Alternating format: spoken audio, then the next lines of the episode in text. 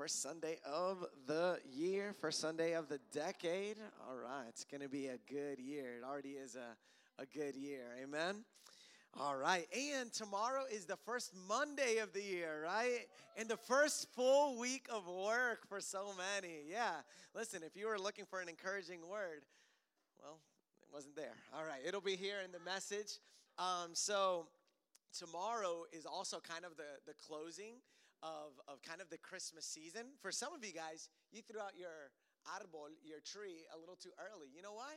Because tomorrow is Three Kings Day, all right?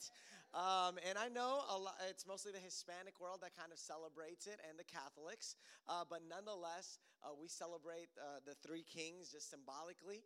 Uh, do you guys know that the Three Kings didn't actually come when Jesus was a baby? He came when he was a, a little boy already. Uh, and so he, he, brought him the gifts, and so we remember that. So if you're going to put grass outside of your door, uh, that's pretty cool. Sounds fun. All right. And uh, today also, or tomorrow, I believe, also March, which has to do with uh, some inside the Christian calendar is known as Epiphany, which has to do with uh, something being revealed. You know, you, maybe you've heard the phrase, "Oh, I had an epiphany," like something like it dawned on me, or something was revealed. And so, anyway, tomorrow uh, we start uh, the the calendar. The Christian calendar changes from um, from Advent to uh, to Epiphany, and um, Epiphany also celebrates where Jesus was was revealed, particularly through his baptism. So remember his his baptism and also his first miracle, uh, which I taught my niece today what his first miracle was, um, and I tried to help her understand, you know, and why Jesus turned water into wine and all that good stuff, okay? Uh, but anyway, Jesus is a good God. He makes weddings more fun right? And uh, I'm happy about him being revealed, and that being his first miracle was definitely uh, pretty unique and maybe even a little bit risky. But anyway, today I'm not going to be talking about either of those things, but I like to keep people kind of in tune. Oh, you, know, you guys know what today is? Also, uh, it's the 12th day of Christmas. You know, that my true love gave to me. Yeah, today is the 12th day of Christmas. Um, so the first day of Christmas, you know when it starts? Christmas. It sure does. So it's been 12 days, and uh, actually, each and every uh, uh, like day of Christmas, like the the first day stands for something. The second day, I've been putting it on my on my personal Instagram. I forgot day 11. I'll post it later on today, and then I'll put on uh, what day 12 is. All right. So I'll just keep the anticipation there, uh, even though I forgot what it is right now. All right. So Happy New Year. I'm really thrilled for a few reasons. Also, today, uh, my, my father in law, my brother in law are here. They're right over there. I won't make them stand to embarrass them or anything, uh, but thrilled that they came from Colombia uh, to be here. And But we all know they're secretly here just to see Leah, okay? That is the joy of our life. Leah will be uh, one year old. Uh, one years old? How do you say that? Well, she'll be one year old one, it sounds weird. I don't know why. Uh, she's turning one um, on the 21st of this month, and um, we just started planning her first birthday yesterday. So I am ahead of the game. And uh, man, I had no idea how quickly things book up and how important the first birthday is. So, anyway, y'all can pray for me. It's starting um, a very, very calm year for me. So, how many of you guys are going to start working out tomorrow, Monday? All right, excellent. We got like three of you guys. How many of you guys you you're like, dude, I'm ahead of the game. I started working out already. All right, for others of you guys, you're not working out ever. All right, that's that's all right. Uh, I'm not really sure if I'm going to start tomorrow, uh, but anyway, whether it's it's working for those that are starting working out tomorrow, I just want to say, I believe in you. You're going to make it, okay? And tomorrow, if you have a popular gym membership like LA Fitness, may God be with you, okay? And be with all the workers. Um, a lot of preamble there. But again, uh, in, in all honesty and with some seriousness, um, whether it's working out, whether it's something else, I know that all of you um, want to start and finish great things this year. Whether you made resolutions, whether or not, there's this anticipation, there's this uh, hope, I believe, with the start of a new year. So maybe some of you guys have um, some financial goals, or uh, maybe that financial goal is saving for a car, maybe a first car, maybe to replace that car. Uh, a down payment for a house would be nice for some of us. Uh, spending more time with the family is another big uh, thing that people really want to focus on on the start of the year. Uh, reading your Bible more often, right? Uh, getting a 3.0 GPA or at least a 2.0, just depends where you're at, right? Uh, developing deeper friendships. And so all, all these things, losing 30 pounds, I, don't know what it is. And I believe these are all uh, amazing. These are really great goals. But doesn't it seem like every year we plan to do something, it seems like 1001 obstacles come in our way? Anybody experience that, right? And so some of us get psyched up anyway. You know, like, it doesn't matter. I'm tearing down walls, you know, and that's why we were saying that song, you know. Uh, the walls are coming down, okay? And so we're believing, some of us are believing for this year to be different. But perhaps, you know, there might be, there by chance, there might be some people that are a little bit more cynical. Um, not here, you know, we're, we're all positive people, but some people are a little bit more cynical when it comes to the new year. You know, they're like, you know what? I'm not setting anything. I'm not setting any goals, no New Year's resolutions. I'm just going to keep doing what I'm doing. And that's awesome. Uh, if you're doing the right things, I think that's a great, that's a great plan. Uh, and, you know, but if, if your plan is to just go with the flow, um, let me know how that goes for you, okay? Um, I, I, can't, I don't know a lot of successful people that went with the flow and their life went really well, all right? Because the flow tends to lead you wherever it may, all right? But, um, but in all honesty, like, what if this year really was the year where you're able to look back and say, wow, like, this is unreal. I cannot believe I got to accomplish so much. And I believe that it really can be. Uh, you know, like Brian said, I believe that 2020 can be your year. I also believe it's going to require you to go against the grain, to do things that are probably different, to stand out and really uh, be different. And so um, it, it, reminds me of a gentleman in the scriptures named Joshua, who was very different. He's one of my favorite uh, characters in the scripture, him and, and uh, another guy named Caleb. But anyway, I mean, Joshua is one of those remarkable, just larger than life uh, people in the scripture that we meet in the Bible.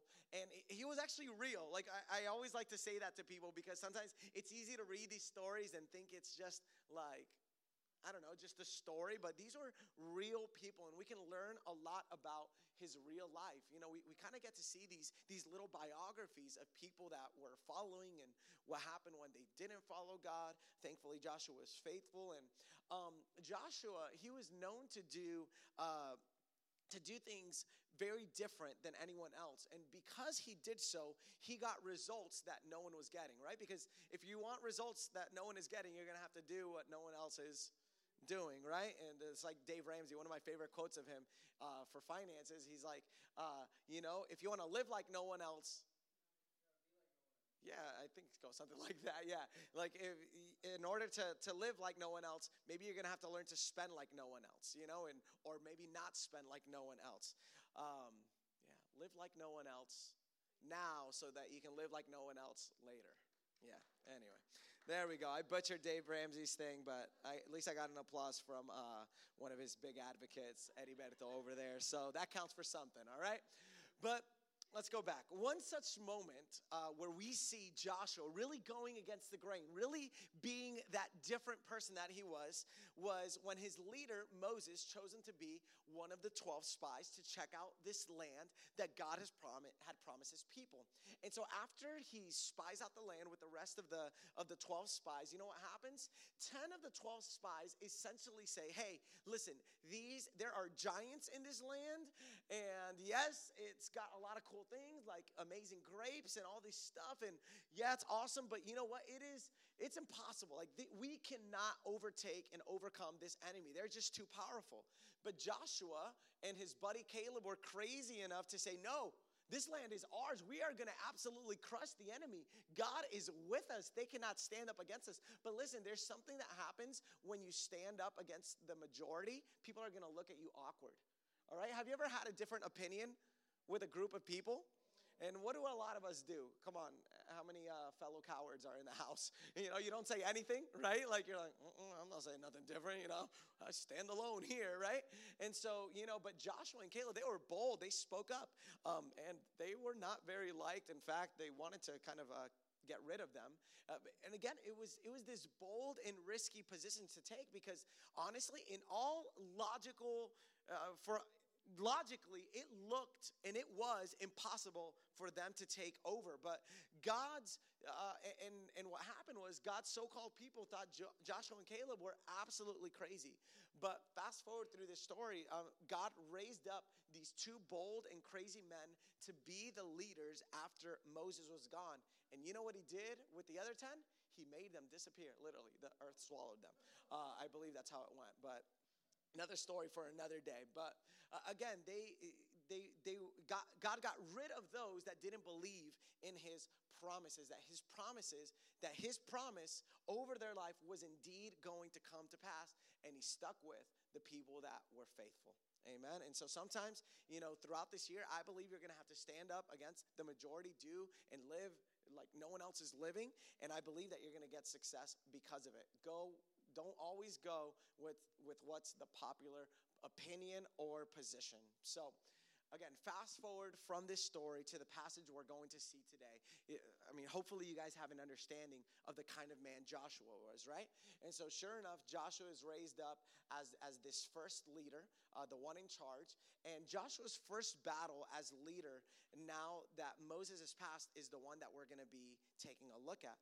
And so, I was reading this over again this week, and we see that God has promised him uh, this, this success, telling him, Listen, I will be with you just like I was with Moses. Do not fear, only be strong and courageous, right? You probably got it on a coffee mug somewhere. And he told them that, and he, and he told them that for a reason because uh, the task that Joshua had at hand was was pretty crazy. I mean, it was it was a humongous undertaking, um, and that particular task that I want to talk about today was Joshua coming up the enemy army, and the enemy uh, city, uh, a, a, a walled city named Jericho. Yeah, Joshua in the battle at. Yeah, okay. You got some Sunday school in you. All right. Also dating myself. If you don't know that song, it's okay. It just simply means you you got to be a part of modern children's ministry or you came into the church a little bit later. All right. So let's go to the Bible. We're going to go to Joshua 6 1 through 5. And here's what it says Now the gates of Jericho were securely barred. They were what? Securely barred because of the Israelites. No one went out and no one came in. Then the Lord said to Joshua, See, I have delivered Jericho into your hands, along with its king and its fighting men. And then he tells them, This is what you're going to have to do to see victory.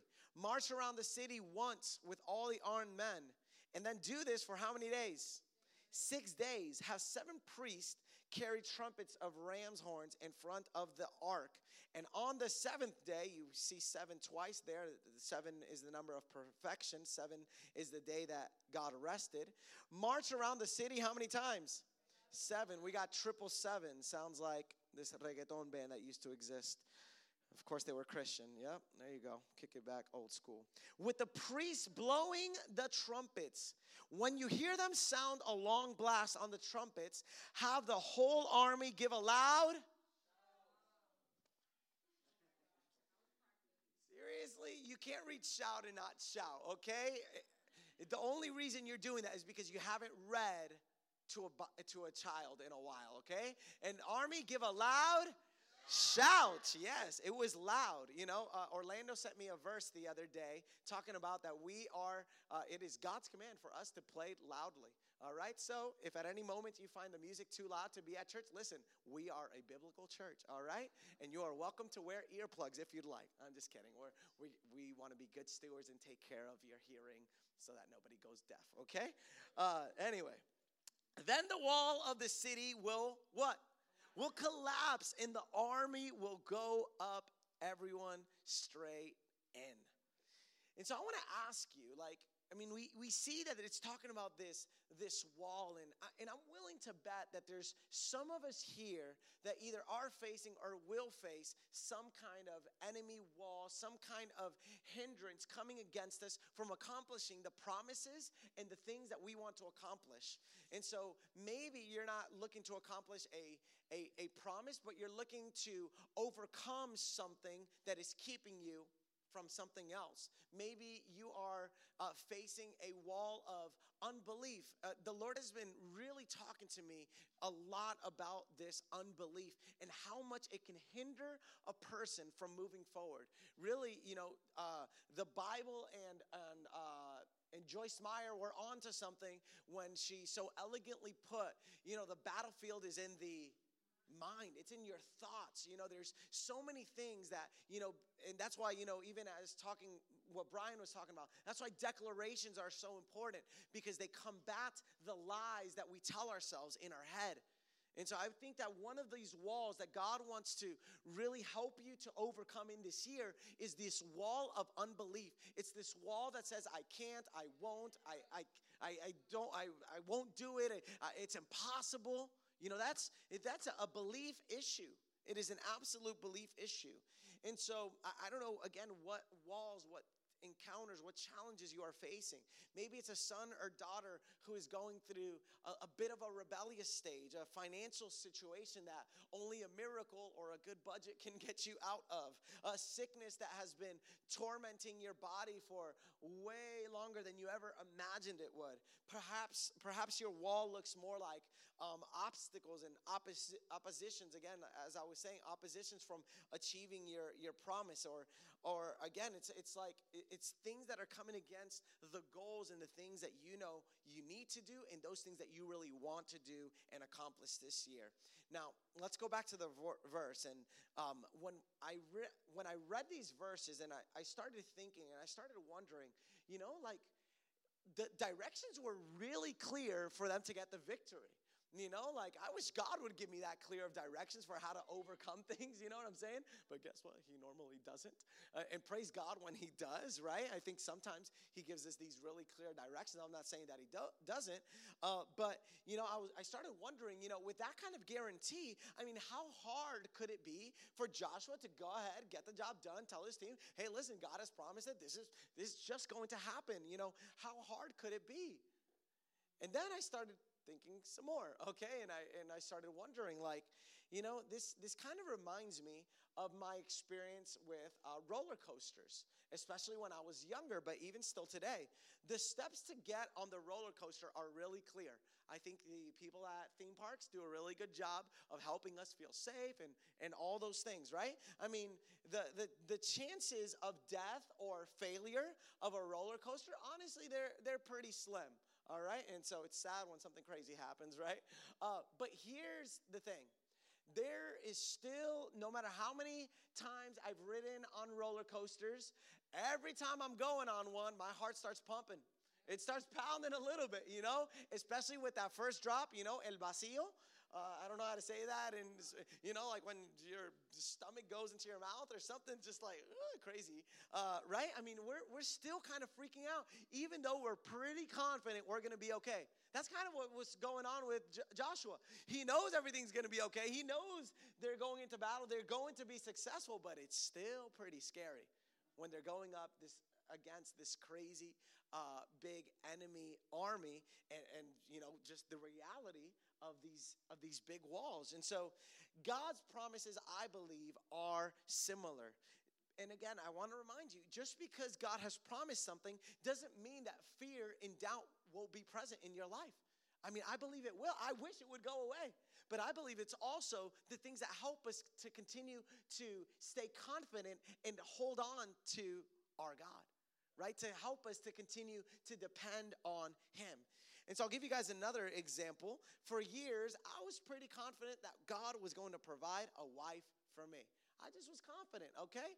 Uh, you know, I just was confident. I don't know how else to tell you. But failed relationship after failed relationship had me wondering, Lord, do I have the gift of singleness? Have I just been missing it? God, I'll do it if you want me to. It's going to be so hard. I want a family, I want a wife, I want kids. But it had me wondering, honestly, am I hearing God clearly? Like, what am I missing?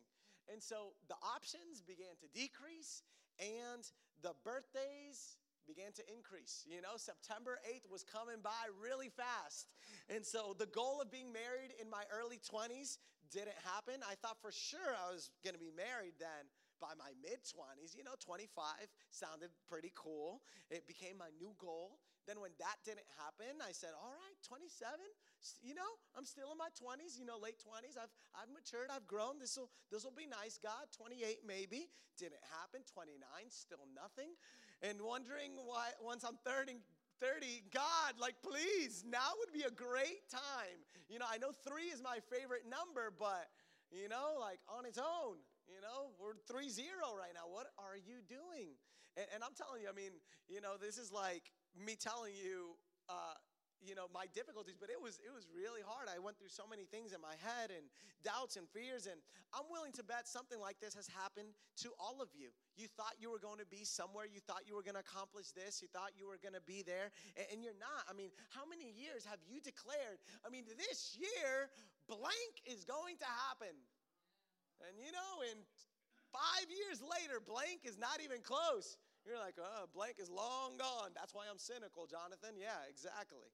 And, and so, again, it doesn't happen and we get frustrated. And so, again, Joshua had very clear steps in what he needed to do to be victorious. But guess what? That still did not remove the reality uh, that he was that there was still fear that there still could have been doubt if not why would god have told him be strong and courageous you know because sometimes he felt a bit weak you know like he wasn't going to be able to and again he's got to lead this thing can you imagine that and so Again, God doesn't always give us a step by step protocol for overcoming our obstacles or receiving our promises. Cool when He does, but you know what? Even if it was step by step, it still wouldn't make it necessarily super, super easy. Are you guys with me?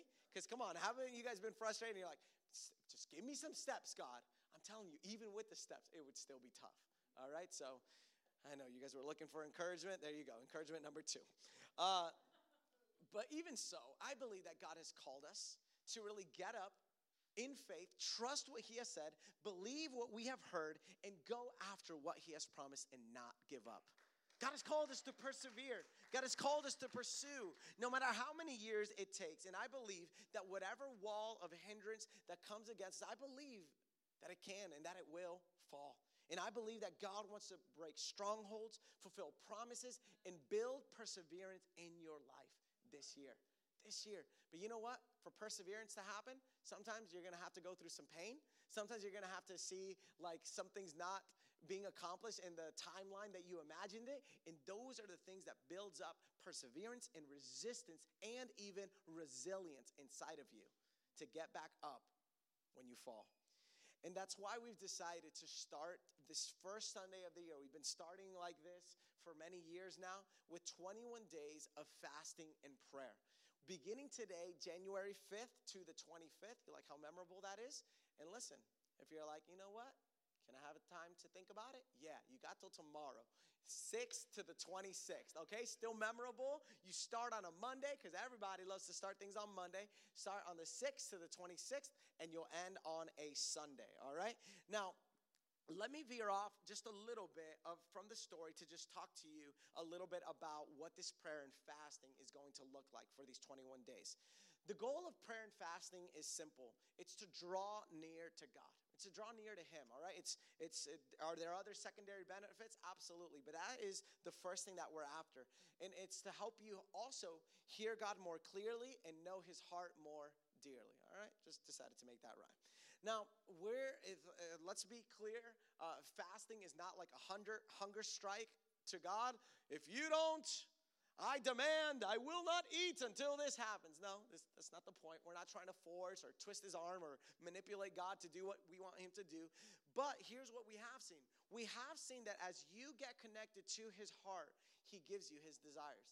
That as you get connected to the heart of God, I believe that you, He gives you His desires. And notice I said His desires. God will give you godly desires. He will give you the desires of your heart. Doesn't necessarily mean that it's those desires inside of your heart, it's that He puts His desires inside of your heart. All right, it's another way of seeing that, that verse a little bit. You can see it however you want, honestly, but that's the way I kind of see it now. But every desire that comes from the heart of God, I believe, will come to pass as long as you faithfully walk with Him. As long as you faithfully walk with Him, you will see His promises come to pass in your life. And we believe during these 21 days that God is going to break off things in your life. Like we are going to see the walls of the enemy fall. Anybody believe it in this place? And so, in preparation for these 21 days, I want to give you a few practical tools and tips and uh, some helpful resources. There are about a billion different ways that you can pray and fast. I actually researched them. There's about a billion, okay? Uh, just joking. We have a fasting and prayer resource, however, that we want to provide you as you exit uh, the service, okay? It's gonna be on this nice little paper thing. One of the ushers or uh, one of the leaders will, can help you find that, but it'll be right before you you exit into this frigid and crazy cold, right? And all you have to do is just pick it up right right over there, right uh, before you head out. Additionally, here's another thing you can do. You can click the link on our bio on our church's Instagram, and there we have an extensive prayer guide. It's one that we don't have printed over there. And if for whatever reason you do walk out, you forget to grab those things, all the resources out there are online if you want to save a paper tree, okay? So uh, there's a prayer focus guide for things that you can pray for together with us as a church for these 21 days. We have a prayer music playlist. We thought of everybody Apple Music lovers, Spotify lovers, YouTube lovers. It's all there, okay? Now, you don't even have to have an Instagram account uh, to access uh, this resource. You just have to have internet access, okay? You go to instagram.com slash Victoria Church Orlando. Instagram.com. Can you guys type it up even if you don't have it ready right now, but just so we can show them after service for some of you guys, maybe you couldn't get that down. Just type it up if, if you guys can and put it on a slide up there, please. Instagram.com slash Victoria Church Orlando. So, again, if you forget to grab that, you can grab all the resources right there. And again, there's um, there's a 58 page that you're welcome to download. You know, put it inside of iBooks, put it inside of whatever Android uses. Nothing against Android, just don't know. Uh, eh, or you can print it out, and there's a, like a 58 page prayer guide. Really, really good stuff. Now, um, hear me. This time of fasting and prayer, um, it's going to, or I believe it should cost you something. Not, not money, but it's going to be a, a sacrifice, all right? Uh, but the results, I believe, that you'll see from this sacrifice far outweigh the price that you have to pay. Because here's what I've noticed in life in my 34 years. Wow, what a boring age. Everything of value costs something. It costs something, whether physically, whether emotionally, whether uh, financially, whether spiritually. You know, we, we've all heard it. Uh, nothing is free. Awesome. Okay, cool. Sorry, just look back there and look how funny it looks for me. The A is big, the L is big. I'm like, what's going on here? All right, cool. So right there, Instagram.com slash Victoria Church Orlando. Now, let me break down three steps to have an effective 21 days of fasting and prayer. All right, note takers, this is your moment. Number one, choose a fasting method and stick with it. Just again, I'm not going to break down the fasting methods. That's why we created those resources. Um, but the details are on the fasting resource again as you exit. So if you've never fasted before, we recommend a soul fast. A soul fast doesn't even require you to fast food, all right? Fast food. Yeah, like you don't even have to give up food. Maybe it's just something that takes a lot of your time, like Instagram, like, I don't know, other social media, TikTok. TikTok is pretty popular right now, right? Um, and uh, Netflix, whatever it is. Um, and uh, so another one is a partial fast. Maybe you want to fast from sun up to sundown, or maybe you only want to, you know, popular right now is what's called intermittent fasting. You know, you want to eat only inside of a four hour, four to eight hour window and then not eat um, otherwise. Maybe you want to just give up Coke. You know, maybe you're just like a soft drink, you know, nut. You know, you might save some money along the way too. Um, so uh, again, there's there's a thousand different things. Maybe you want to you know fast just desserts or just candy. just just fast something. I want to encourage you to fast something, something that's that's uh, challenging uh, for you. Okay, so you don't have to do the Daniel fast, but we have a guide out there. If you want to do the Daniel fast, that one's awesome. If you're a vegan, listen, don't do the Daniel fast. Do something that costs you something. Okay, um, if prayer is not part of your lifestyle. Um, or even if it is, I believe this will help you. Step number two is pick a method of prayer from our online or our physical guide out there and stick to a set time every day. Listen, get a set time going on. Get a set time going on. Okay, so um, if you have a set time, you'll be more faithful uh, to it, and then stick to a method of prayer or, or just try uh, a few different ones. We have a really simple resource out there that has like prayer broken down. If you don't know what to pray or how to pray, you know, it has a simple acrostic or acronym. I always forget the difference. Um, and with that, you know, it'll guide you through prayers, okay? It's an acronym using the word pray, you know, just whatever. Step three, join us on Thursdays at 7.30 p.m. That prayer service, um, I'll be honest, it's probably going to be a little bit more primarily um, in Spanish, unless uh, I'm leading it like this Thursday, um, and I'll do it uh, bilingual. Uh, but this, you know, helps reinforce our unity as a church body. So we would love for you to join us. There's three Thursdays during this fast, and maybe you can make a sacrifice and join us for prayer at 7.30 p.m. All right, so... That's all the uh, little logistical stuff, all right? So, with that said, I, want you guys to just begin to reflect, to think about, like, what promise or what things do you want to happen? What are you waiting to come to pass? What goals? What things do you want to achieve? What are the dreams inside of your heart? And maybe answer yourself this question as well, maybe more applicable. What wall is standing in your way, practically speaking to you, saying, You will never bring me? I will shut you down. I will stop you. I'm like Gary Payton defense, all right? You guys didn't understand that reference. It's okay. Again, what are you encountering? Some of you, it may not be a promise you are wanting to come to pass, but rather something you want to see broken in your life. And if so, I want you to know that there are some things that are only broken with prayer and fasting. I'll show you guys an example. I'm not going to go through the entire scripture, but you can find this in Mark 9. There was a time where the disciples, they're, they're praying to drive out a demon from this boy that had a mute and deaf spirit. Unfortunately, they were uh, unsuccessful. The boy's dad was desperate. Jesus comes in, comes to the rescue, and the dad says, Man, if you have compassion, you know, uh, and, and if you can do anything, help us, please. And Jesus says, If you can, I think that's a dope line from Jesus, just straight up G. You know, what do you mean if I can? Sure, I can. Everything is possible for the one who believes. The man said, I believe, Lord, help my unbelief. And so uh, let me pause here. There are people perhaps in this room that God wants to restore your belief that everything with God is possible, that there is no impossibility for Jesus, and it's up to us to believe. The story continues, and Jesus successfully, of course, drives the, the spirit out. His disciples, they want to run down at the end. They're like, Jesus, like, what did you do that we didn't do? Why were they unable? And the answer is very telling.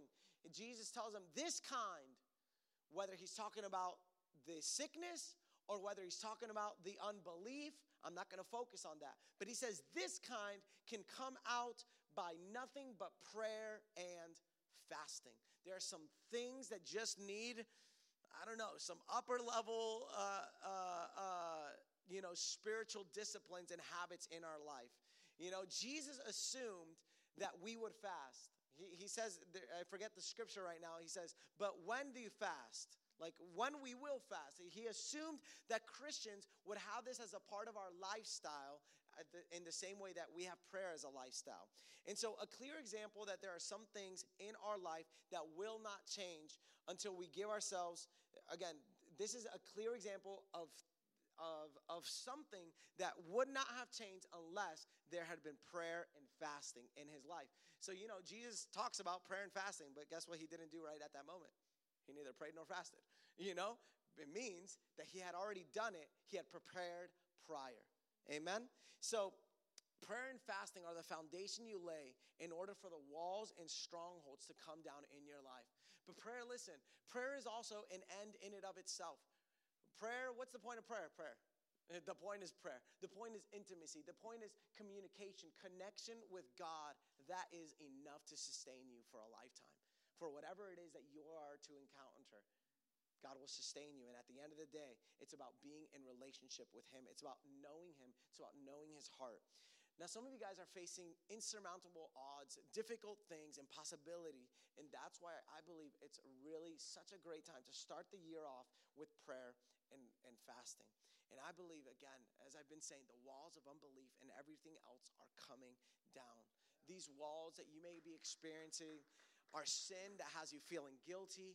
God, I believe, is going to break that over you. Loss and fear that has been crippling you, a lack of confidence and insecurity that has been lying to you for far too long. For others, it's unforgiveness, it's addiction. For others, it may be oppression, depression, and disappointment, divisions in your family. Maybe there's a cowardly spirit that needs to be removed from your life for you to receive strength and boldness. Perhaps it's anger, perhaps it's anxiety, doubt, maybe it's hopelessness, maybe it's regret and shame, maybe it's some kind of demonic stronghold, some suffering, a lack of resources. But I believe there is no wall strong enough that the enemy can put up that God cannot bring tumbling down. Amen. And so as I close, I want you to close your eyes right there where you're at. And in fact, I'm going to ask you to stand real quick. Why don't you stand with me? I want you to begin to imagine as if they were a wall crumbling down, like turning into dust. I'm talking about like the, where if it was a wall made of bricks, I'm not talking about like the bricks falling and falling apart. No, I'm talking about these bricks turning into dust. I want you to begin to imagine the problems and the situations and the enemies and the strongholds over your life turning into dust, being completely broken. Can you see it? Can you see it? Can you see the doubt disappearing? Can you see the fear disappearing? Can you see the divisions in your family being no more? And those that want to see the walls, I want to pray for you right from up here. Those that want to see the walls come down in your life, just as a, as a, as a sign of faith, I want you to raise your hand at the count of one, two, three, if you want to see those walls coming down. Amen. Father, I pray for each and every one of those, those that have their hand up, those that don't have their hand up, God. And I just ask, God, that you would strengthen them, that you would empower them, that you would be the, the wall breaker, God, that you would show them, God, uh, e- even throughout these 21 days, how they are to pray and fast and how you draw us near to your heart. We're not trying to wield you to, to do things for us, God. We want you and nothing else but you. But we thank you that you work in our favor as we draw closer to the Father. And I don't want to leave this place without doing a second invitation. You can put your hands down there.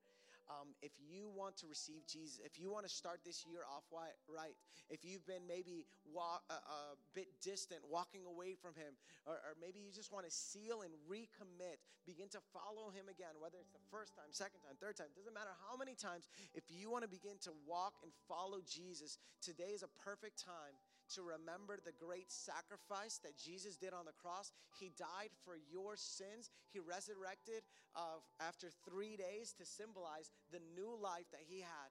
The reason he died was because of you and my sins. The wages, the consequences of sin is death, but he died in your place so that you could have life and life more abundantly and life eternally in heaven.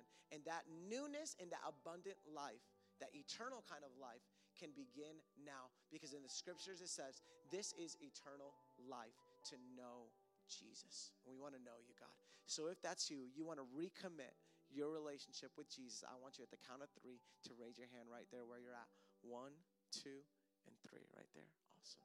Awesome, awesome, awesome. Father, I pray for each and every individual that is making commitment in their heart, whether they rose their hand or not, Lord, to follow you. I ask that you would strengthen them, God. And I ask once again, Lord, for every wall to be broken over everyone's life in this place. We love you, God. We thank you so much. It's in your name I pray. Amen and amen. We're going to leave in about five minutes. Why don't you grab a seat um, real quick and we'll check out a video. Awesome.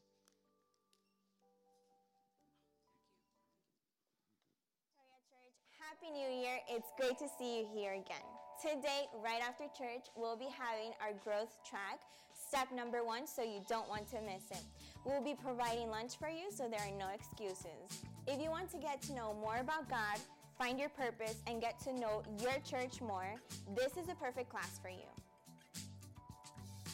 This Wednesday, January 8th, we'll be kicking back up with our iRise service starting at 7:15. So youth, invite your friends, your siblings, and your cousins. I'll see you there.